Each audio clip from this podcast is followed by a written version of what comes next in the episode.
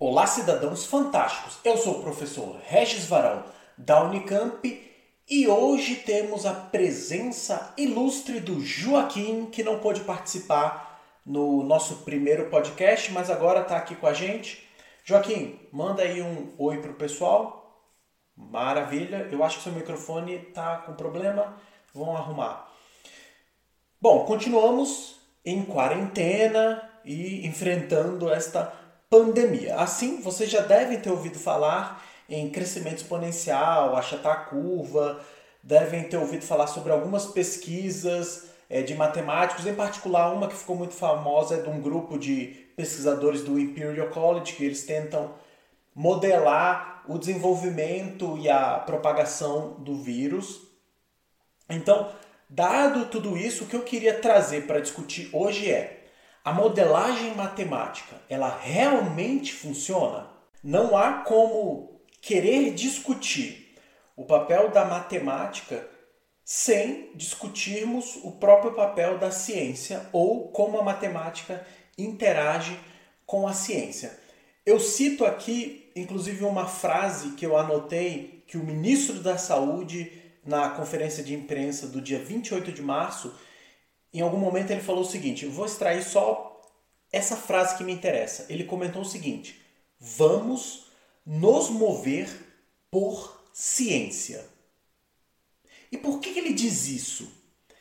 Ou seja, e por que deveria ser assim que, por exemplo, o Ministério da Saúde deveria basear suas ações?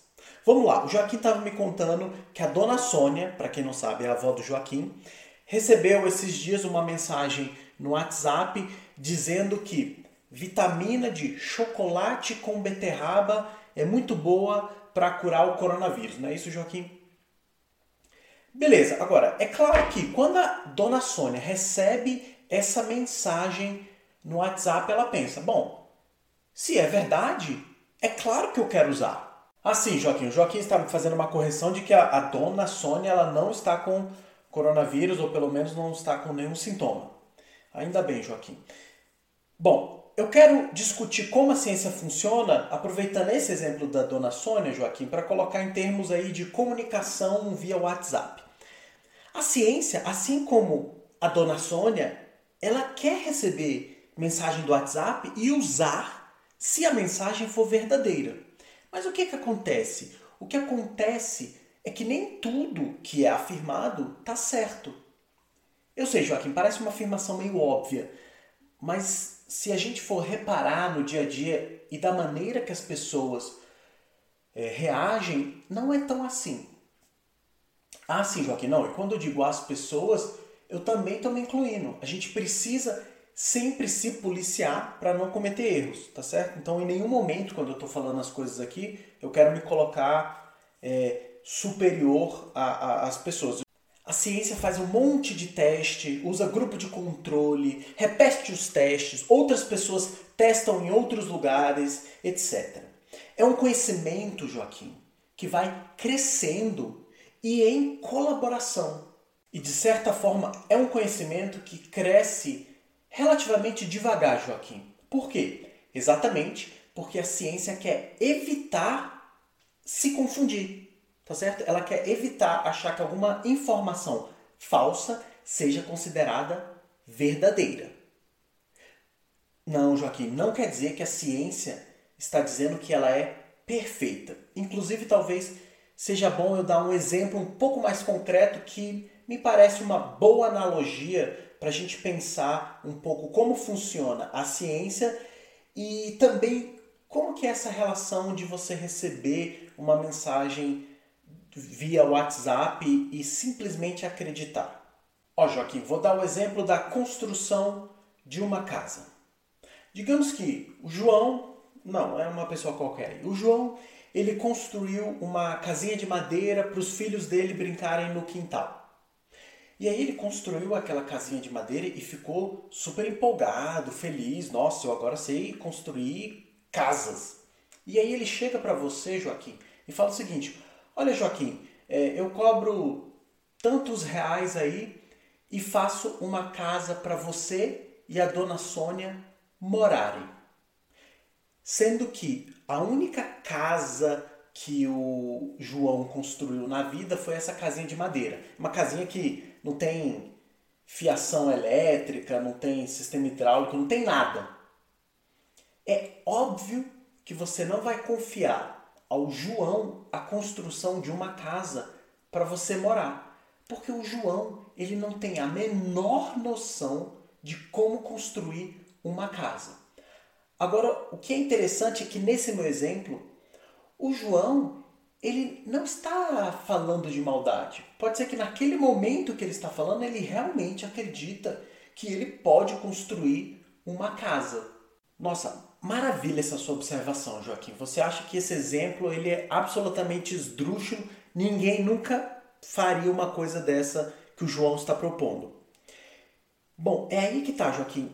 O, o que acontece no WhatsApp ilustra exatamente o contrário, que as pessoas fazem justamente isso que o João está fazendo. As pessoas às vezes compartilham alguma é, experiência individual, que aconteceu alguma coisa e já colocam achando que aquilo é a verdade, que é aquilo que acontece, ou as pessoas compartilham alguma informação obscura que veio de algum lugar sem nenhuma referência explícita, dizendo que, por exemplo, que a vitamina de chocolate com beterraba vai curar o coronavírus, esse tipo de, de atitude é equivalente a, por exemplo, se eu chegar e falar: Olha, Joaquim, eu sei construir uma casa para você e a dona Sônia morarem. E para te mostrar o quão comum isso é, Joaquim, isso é conhecido como efeito Dunning-Kruger. Eu vou ler um trecho que está na Wikipedia. Esse efeito, o efeito Dunning-Kruger, é o fenômeno pelo qual indivíduos que possuem pouco conhecimento sobre um assunto acreditam saber mais que outros mais bem preparados, fazendo com que tomem decisões erradas e cheguem a resultados indevidos. É a sua incompetência que os restringe da habilidade de reconhecer os próprios erros. Estas pessoas sofrem de superioridade ilusória. Legal, né, Joaquim? Pois é, o que acontece é, e você tem tão pouco conhecimento que você é incapaz de perceber que você está errando. O perigo está aí. Não pode expor sua opinião, Joaquim. Tá, por um, você diz assim, por um lado, eu estou dizendo, veja, vocês devem confiar 100% na ciência e por outro lado, existem muitos casos de ciência que foi feita de forma desonesta. Joaquim, é verdade.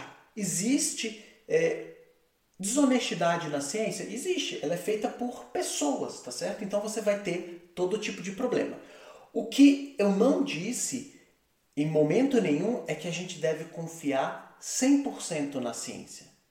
Tá, mas nós devemos nos embasar pela ciência. E agora deixa eu explicar o que significa que a gente não confia 100% na ciência. É que a questão é, a ciência talvez seja o único método que a gente tem atualmente que nos é, forneça uma ferramenta para descobrir como as coisas funcionam. Então, por essa perspectiva, eu diria sim que a gente deveria confiar 100% na ciência, mas percebendo que a ciência ela não está se colocando como a dona da verdade. Ficou claro, Joaquim? Não ficou confuso? Que, que ficou confuso? Ah, tá, porque por um lado parece que eu falo, vamos confiar na ciência e depois não vamos confiar na ciência. Tá bom, então vamos fazer o seguinte: não vamos usar mais a frase confiar na ciência. Não vamos colocar em termos de confiar ou não para deixar claro é, eu acho que a gente deve se basear em ciência. E aí a outra observação é que a ciência ela tem noção de que ela não está 100% correta. Mas a diferença é que ela tem mecanismos de se autocorrigir. Talvez aqui vale de novo usar da analogia da casa. Por exemplo, Joaquim, para construir uma casa é melhor que você faça isso com uma construtora, tá certo? Ao invés de que eu construa a casa para você. Mas note, Mesmo que a construtora seja a melhor opção, isso não quer dizer que as construtoras não deem problema. As casas dão problema, as pessoas têm problemas com as casas. Mas note, é claramente muito mais confiável você construir a sua casa por uma construtora do que eu ou o João do exemplo que construiu uma casinha de madeira querer construir a sua casa, percebe? Então assim, a ciência ela vai ter problemas, mas ela continua sendo a melhor opção que a gente tem e a mais confiável para que a gente possa seguir e tentar descobrir como as coisas funcionam. Essencialmente é isso. Agora vamos voltar para a matemática. Os modelos matemáticos, eles são tentativas de descrever de uma maneira, seja qualitativa ou quantitativa, algum fenômeno. Bom, na minha conversa aqui, eu vou fazer uma divisão assim.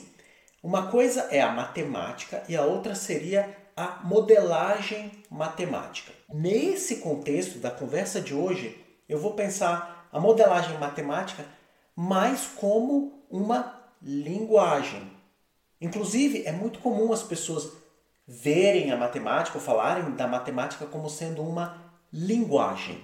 Na conversa que a gente está tendo, é um bom exemplo de ver a matemática como linguagem, porque ela está tentando descrever alguma coisa. Mas, e aqui eu acho que vale um outro vídeo ou podcast, a matemática não é só linguagem e é fundamental que a gente entenda isso. Mas tudo bem, mas isso não, não entra na conversa de hoje. A modelagem matemática aqui na nossa conversa é uma ferramenta.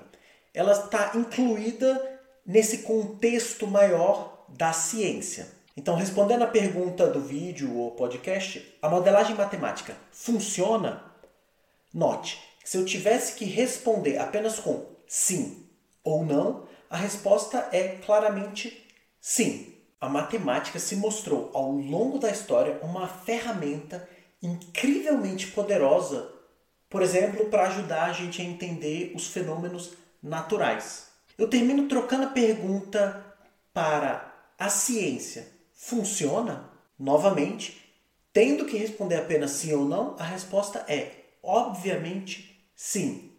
Mas esse sim é entendendo tudo isso que eu comentei anteriormente, que a ciência não é perfeita, mas ela é confiável na medida em que está embutido na sua maneira de operar uma autocorreção.